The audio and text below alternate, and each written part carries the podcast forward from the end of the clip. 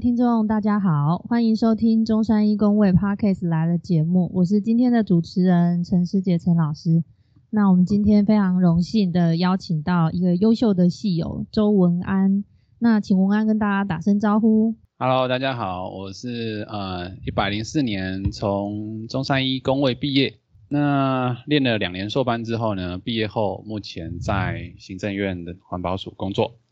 嗯啊，所以文安现在在行政院环保署，呃，就职已经大概三年多的时间。对对，好，那今天非常荣幸邀请到文安回来哦，因为因为其实呃，我们这个 podcast 节目目前是算是第二季，那去年第一季是在暑假的时候录制，邀请了有十二位的戏友这样子。那今年呢，也非常感谢，就是在节目里面一并感谢。呃，有非常多戏友就是支持我们，所以我们现在第二季的采访呢，大约会会会有就是十位的呃戏友参与。那文安其实想要请问你一下哈，因为在我们录这个 podcast，其实最主要的主轴啊，想要呃跟就是学弟妹们，我们自己中山一工位的学生们就分享说，呃当初在就是学校里面的一些经验。然后为什么要念研究所，或者是未来职场的一个选择？所以我们把这个时间点先呃拉回。文安，你在大学的时候，你是什么样个性的人呢？个性哦，对，比较闷骚吧。你是属于闷骚 个性的。大学都在念自己的书，都在念自己的书。所以你大学的时候，你大一那时候有参加什么社团吗？呃，我有参加国乐社。国乐社主要也是因为觉得念书有时候有一些压力，那就觉得想要找一个地方可以放松。嗯哼，所以国乐一直是你就是喜欢的东西，也是舒压的方式。对，一直到现在都是。现在虽然比较少去去演奏，但是如果呃工作啊还是这个心情比较烦的时候，就会听听音乐放松。嗯哼，好。那文安想要请问，那就是你在大学的时候，因为我们的专题是目前系上是必修嘛，嗯，所以其实蛮多大一大二的学生们会，嗯，有点犹豫自己该走什么方向。那虽然必修课生统流病胃症这些都有在上，所以你你当时是怎么怎么的想法呢？怎么选择的呢？确实，当初也也想了很久，那。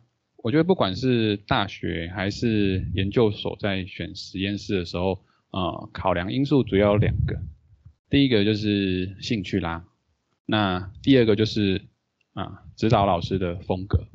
有一些老师可能是很严格，那有一些老师可能是放牛吃草，所以就看自己的的选择。那如果说啊，你在很松的老师那边，你可以自己做得很好，那反而啊，可能对你是有帮助的。嗯，那你的兴趣你是就是从修课里面去了解的吗？还是学长姐的建议或同才的影响？其实我当初是选李宣信老师还有关老师实验室，由他们共同指导。是，那会选是因为我我从国高中开始以后就开始对生物这个科目很有兴趣。那因为阿信老师跟关老师他们是在做生物实验的，像。动物老鼠实验啊，或者是细胞实验这样子，对，所以当初就是算是完成一个心理小小的梦想吧，就加入一个生物性的实验室。嗯哼，所以你在其实一刚开始选择就是领域上，对于像如果是因为我们前几集都有采采访到蛮多戏友，是觉得统计分析那个部分是他们可能觉得有感兴趣的地方。那所以，但是对你而言。当时就觉得，哎，工位想要去做生物方面的实验是蛮有挑战的，是你想做的这样子。对，因为就是算心里一个种子吧，就是一直对生物这方面很有兴趣。不过老师，你刚刚提到说，同学们对于生统很有很有兴趣，这个我倒想问问看，就是因为大部分我们 这个生统 大魔王科目，我知道是大魔王科目啊，但我的意思是。呃，有几位那个访问的戏友，他们的工作是统计分析师，就现在的工作。那甚至有一位呃黄黄博士，他现在是在附医，所以跟呃很多的医生去合作。那他对这方面是非常有兴趣的。所以当然，这这个个人的历程是不一样，所以文安不要再笑了。对，OK，那在呃选择这条路之后，嗯，我相信应该会有一些收获啦。所以从现在毕业七年的时间往回看大学这四年，有什么觉得让你印象深刻的事情吗？就是接着刚刚老师讲的那个专题研究的部分啊，其实呃做完了我的专题研究完成之后，我发现，哎，我好像其实对于生物的这个实验 没那么有兴趣，嗯，所以就就有一个体悟，就是说，哎，很多事情好像都是边做边想，那动手做了之后才会看得见，才会有想法，这样子。对，因为我刚刚想说，你现在是在那个环保环保署嘛，完全是在环境工程的领域。对，好，那想要再问一下哦，所以其实你后来在毕业之后啊，研究所研究所就是从工位其实转到了环境工程嘛。对对，嗯，是念成大成大环工，所以你当时从有，其实我们系上也蛮多同学是，他可能为了就业的考量，或者是他自己兴趣，他觉得走环工是一个蛮蛮棒的这条路这样子。那不知道你的考量跟选择的原因是什么呢？会从环啊，从工位跳到环工，其实是在中山一念工位的一个得到一个启发，因为我们中山一工位有很多环工背景的老师嘛，所以在在学校的时候了解到说，哎，很多健康危害其实跟我们所处的这个环境息息相关，然后就觉得说，哎，公共卫生其实它是在发现问题，然后环境工程在解决问题。例如说，哦，我们在公共卫生发现我们喝的自来水里面有一个某某的重金属会造成健康危害，那这时候要解决怎么办？就要靠环境工程。所以在呃大学四年学完如何发现问题之后呢？这个研究所又想说，哎，那我想学学看如何解决问题这方面的。那你在环境工程，应该说研究所的时候，嗯，皇宫也有不同的就是工具嘛，所以算是实验，对不对？对，空气就是当时就是做跟空气有关的 study 吗？没有，哎，没有，还是水，还是是独立的，或是微生物的。老师会这样问，是因为我现在在那个环保署空保处，对不对？对对，我很好奇这个中间的连接有没有关联，还是其实完全没有关联，完全没有关联。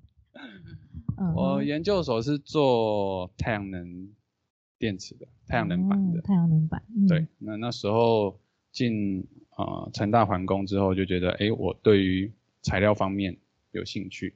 那因为以前做做生物类的嘛，那生物类的它有一个算缺点吧，就是它有很比较多的不可控的因素，所以我研究所之后就选一个呃材料类，就是比较偏向物化方面的一个实验室这样子。我发现一件事，嗯，你的兴趣转换的都蛮快的，对。可是这不是缺点哦，这样的意思是说，我觉得你未来是一个非常可以跨领域的人才，可以从生物跨到环工，然后工位，然后甚至是材料科学工程的部分。嗯，真的。那所以在研究所毕业之后就呃当兵嘛，那你刚刚有提到说是一年的那个替代役这样子。好，那然后你现在在公呃，就是公家单位环保署哈，所以我相信很多学弟妹其实是很好奇公职这条路的选择是你是什么时候有萌生这种这种想法，觉得自己的路未来要走这一条呢？哦，其实是去念成大环工之后。那那念成大环工的过程，我们去是要补修很多课。对，因为工位的必修工程类的，像工程数学、流体力学这些是必须一定要的。嗯，对。那补修的课里面有包括了，如果说空污防治啊，或者是水处理等等的，那就了解到说，哎，原来我们平常生活中这么多是跟环境工程有关系，从我们的自来水到我们排放出去的废水。一直到我们呼吸的空气，都是跟环境工程、环保有关。所以我就想哦，那时候想说，哎，那我我毕业要干嘛？就想，哎，如果我可以把我所学的东西，然后呢，可以让台湾这个环境可以变得更好，我觉得很有意义。对，这个是当初就是呃的初衷远衷。大的梦想，远大的梦想这样子，不过现在大概剩只有一半，嗯，这是理想跟现实的差距，因为现实层面总是有很多可能不同的考量。对，对没错。嗯，就是那那这样子，其实公职这条路环工，我觉得很大原因会不会是因为你在成大是环工，所以公职的考试你在高考的类别就是选环境工程，而不是卫生行政，对不对？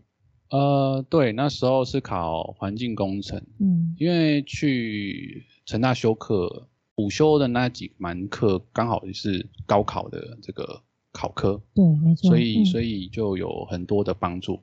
那当初会选择环境工程，也是因为像环境领域它有三个，有环保行政、环保技术跟环境工程。嗯哼，那我觉得就看每一个人吧。呃，我当初是想说，呃，环境工程它的计算科目比较多，嗯对，那我觉得在考试的掌握度上比较好。对，那其他环保技术跟呃环保行政比较多的，可能是执行上的一些呃，描述。对对对对，所以就我觉得就看大家。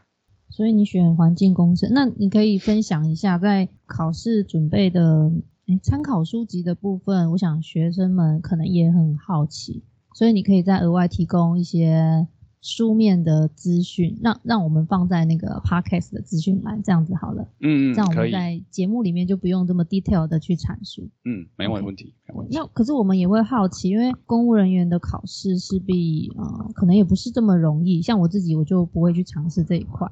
那在时间规划上你是怎么做的？时间规划上，当初我考公职是在当兵的时候，那那时候因为当替代役，那所以早上就工作，然后晚上就有一些自己的时间可以念书。那当初就是利用晚上的时间，然后去准备的。那在规划上，当初大概是九月开始准备，哦，那九月之后去当兵，那一直就当兵的过程准备，那隔年的七月考试，哎，一年就考上，不是这样子轻轻松松说了算的。我你一定到底有什么方法？我很想要认真听，很认真。嗯所以你就嗯是呃一个自己想做做什么事，你会计划规划，然后会确实执行的，还会回来检讨，如果没达成的话吗？会对，这样吗我？我觉得就像刚刚前面讲的，就是不管是做实验还是准备考试，其实都是边做边走边看，然后再回去想想看，哎，到底自己喜不喜欢，或者是这个方法合不合适。对，那嗯至于说考试的一些准备的方法，老师我们是不是可以，就是刚刚等一下会有那个工位师的考试可以一起讲？我觉得我觉得哦大方向上是差不多的。OK OK，好嗯，考试的准备方法，但是我听起来还是觉得哇，九月到七月考试就嗯就这么有好成绩，真的是非常不容易的事情哦。那那后来呃，因为公职考试之后会有一些受训，然后到选择工作单位嘛，所以你现在是在那个行政院环保署，就是台北，嗯嗯，所以你在台北是租，租房子就。是嗯哼，对，那当初呃考上环保署之后，有一些单位的选择，嗯，对啊，然后当初就是选空保处，因为觉得这个我们每一个人都要呼吸嘛，所以就对这个领域很有兴趣。对 每个人都要呼吸，对啊，就是跟我们息息相关呐、对，嗯，那你在你可以大概阐述一下你在这个单位里面做的工作内容吗？嗯大概的工作内容。我的工作内容刚好跟公共卫生有关系，因为我去就是在研拟一些呃空气污染防治上的一些政策。那些这些政策研拟的时候，就需要去看一些文献。那这些文献包含很多领域，那其中有个领域就是健康。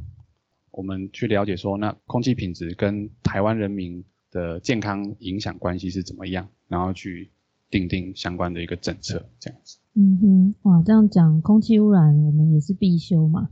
健康的议题在工位讨论的也非常广泛，嗯嗯。传染病、非传染病的这些类别这样子。嗯 OK，可是到研拟政策，应该是不是也有呃它不容易的地方？所以你你在这份工作上，刚开始从事这份工作的时候，有没有遇过什么样的问题，或有什么小故事可以跟我们分享？呃，工作上就是当初想要去考公职的原因，就是刚才前面有讲嘛，就是我有一个心里有一个初衷想要去去考试，但是去了工作之后发现，哎，好像跟我想的有点不一样。那其中有一点是，我发现哇，行政工作很多。那再讲白一点，杂事很多啦。嗯，对啊。那呃，举一个例子，呃，像我们常常找老师，你们像这种专家学者来开会，那我们开一个会就要签四个公文，从开会通知单、会议记录，然后委员的出席费等等的。所以这个跟我我当初去考公职，我想说，哎，要学以致用，对不对？认真制定，严拟政策。对，想的就有点不一样。所以我我刚开始去上班的时候，原本是前面大概一年。其实都很很兴奋，带着很兴奋的这个心情。别人中午在午休，我都睡不着。然后我跟我同事说，学以致用。对我我我跟我同事说，嗯，这个我中午都睡不着，因为我觉得来来上班，对，来上班太兴奋了。他说怎么会有这个问题？我都睡到流口水这样。然后呃，但是后来就发现说，哇，这个。在里面很多的行政工作，所以其实有一阵子很不开心，就可能还没到办公室就想睡觉。那后来有意无意的跟呃一个长官聊到这件事情，那个长官就说：“哎，他觉得可以把这种行政的工作或者是一般认为比较不重要的一些杂事处理的这个能力视为一种隐形的技能，也就是说要要怎么把这些。”啊，杂事很快的处理好，然后去做你想要做的事情，或者是做啊，对于针对环境保护这方面真的有帮助的。那这个就让我想到庄子讲的，他是说不要被任何事物捆绑住自己，万事万物皆为我所用。那所以其实重点就不在于说我们经历了哪一些事情，而是说我们赋予这些经历什么样的一个意义。但是下礼拜一上班的时候，杂事应该还是会来啊。对，起码公告就喝天还是。可是我觉得你讲了一个重点，因为我觉得我们的热情应该不要讲说热情消退，但是应该说会在工作职场上会越来越成熟。嗯，对。然后行政事务，我刚刚以为你想要讲的解决方案是说我把我的行政事务，呃，我可以更有效率的处理它。然后在很琐碎的时间点处理它，但是我把我核心的时间留给我重要的事情。嗯嗯，对，所以这也是时间规划。除了轻重缓急之外，我真正重要的东西是是是什么？这样子。嗯，我觉得老师讲的是，就是说，其实有一个时间小偷是追求完美，就是说，当我们想要把每一件事情都做到最好的时候，那就会浪费掉我们很多时间，然后造成我们真正。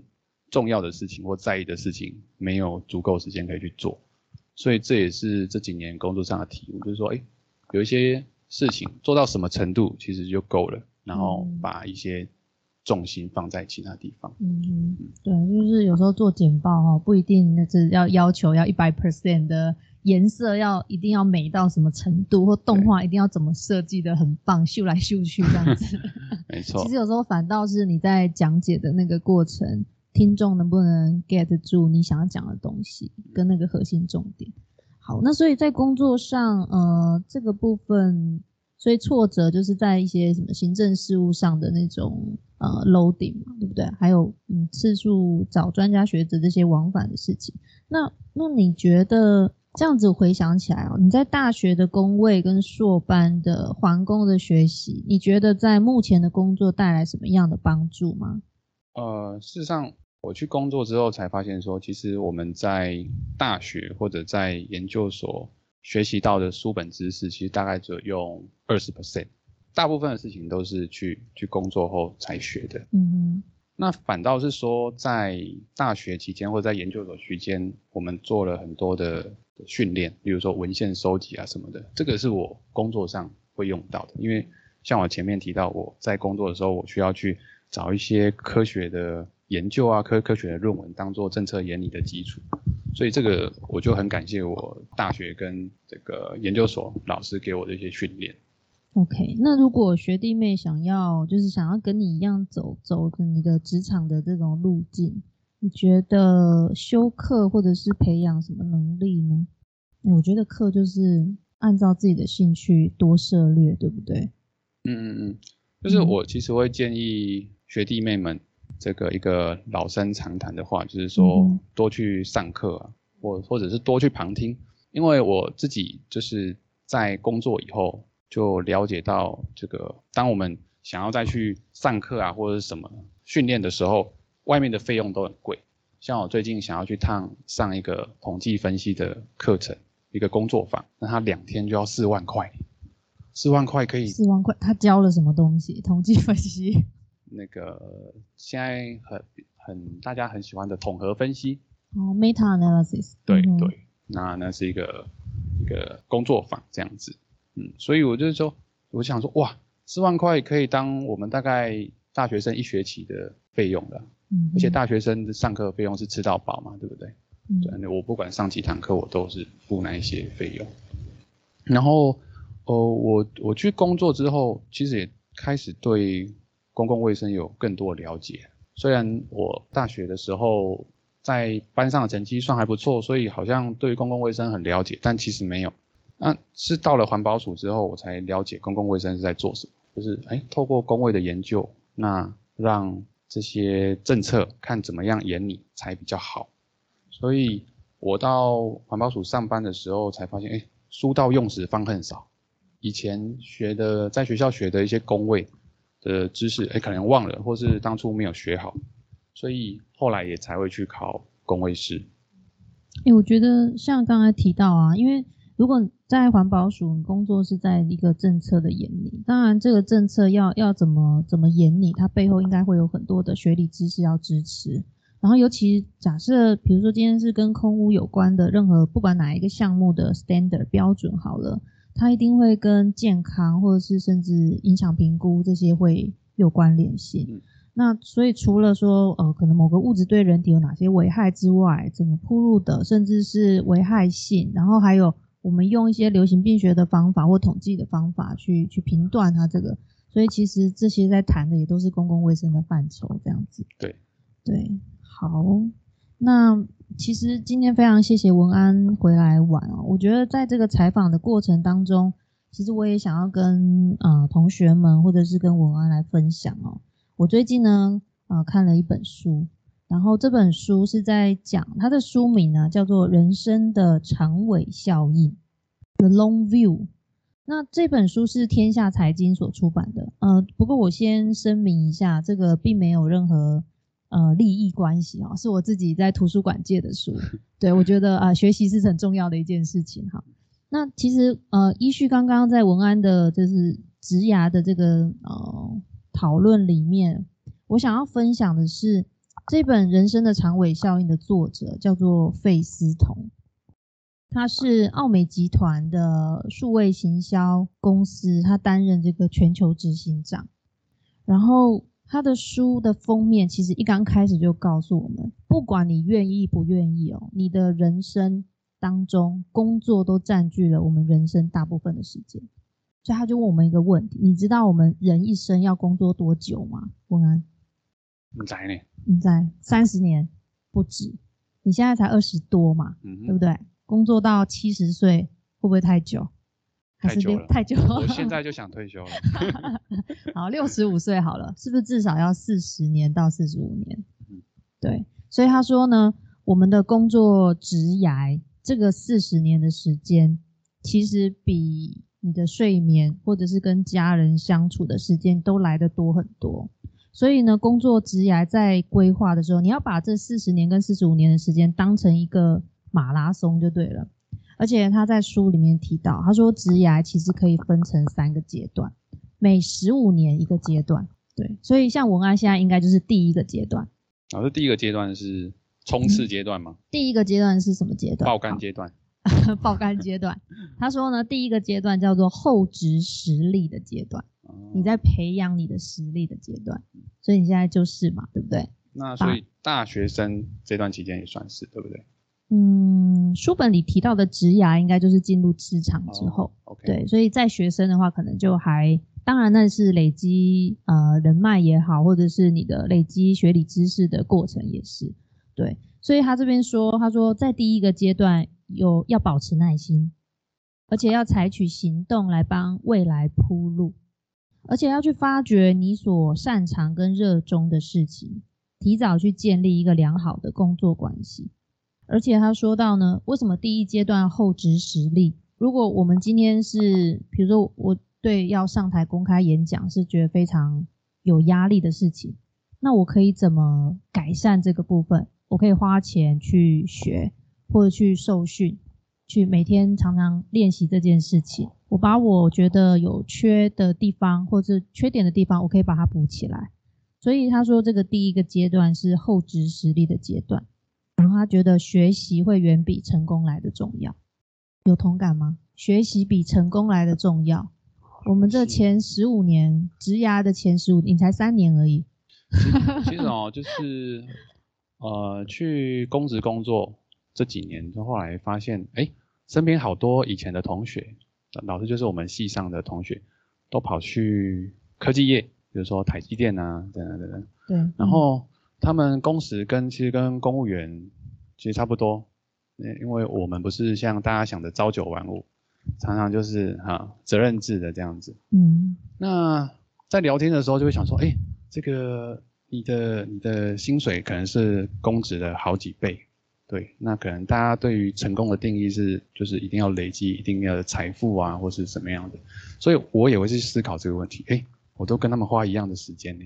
这样子，那那那我现在在这条道路是对的吗？不过我觉得常常是这样，就是做很多事情就是心安就好了。我觉得我在公职目前工作也还算开心。那就像老师说的，我在里面也学习到很多，对，所以就继续走下去吧。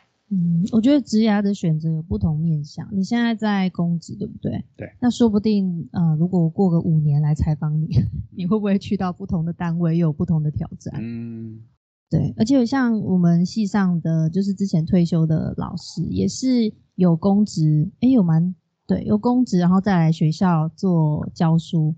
对。可是我觉得学校当然不见得只是教育教书而已，还有可能研究这一块，或者是自由度这一块。对你可能不会被行政的组织或者是架构绑住很多事情，嗯，是我们有更多的弹性跟自主性在工作上的选择。我有听郭老师那一集，对，所以所以我觉得就是你才三年而已，还是蛮养的，非常非常的年轻，对。然后，其实在这本书里面啊，第二个阶段就是后面就第二个十五年，它的定义是说要大展身手的时候。哦，对，那像老师自己在这个职场也刚好是第二个阶段，要进入到第二个阶段的前头。我在这边已经十五年了，所以他说呢，第二个阶段，这个我可能要讲给我自己听呐。他说大展身手。好，对对，现在是我大展身手的时候。他说呢，大概你在入行的十五年后，会明确知道自己的弱点，然后可以建立长远的目标，然后专注你的优势是什么。其实我看这个文字的时候，我的想法是我们应该会更了解自己，会知道自己的立足点。就比如说刚才演讲这件事情，如果假设我的演讲在我第一个阶段我没有培养上去。我可能现在到了第二个阶段，都过了十五年了，大概你就要认清这就是你的弱项了，嗯，大概难以弥补了。可是那这时候怎么办？那你就要反过来去看，那我的优点是什么？别人认为我的优点是什么？然后以及就是专注自己的优势会是比较好的选择。那我觉得还有一个很棒的，跟能力互补的人共事。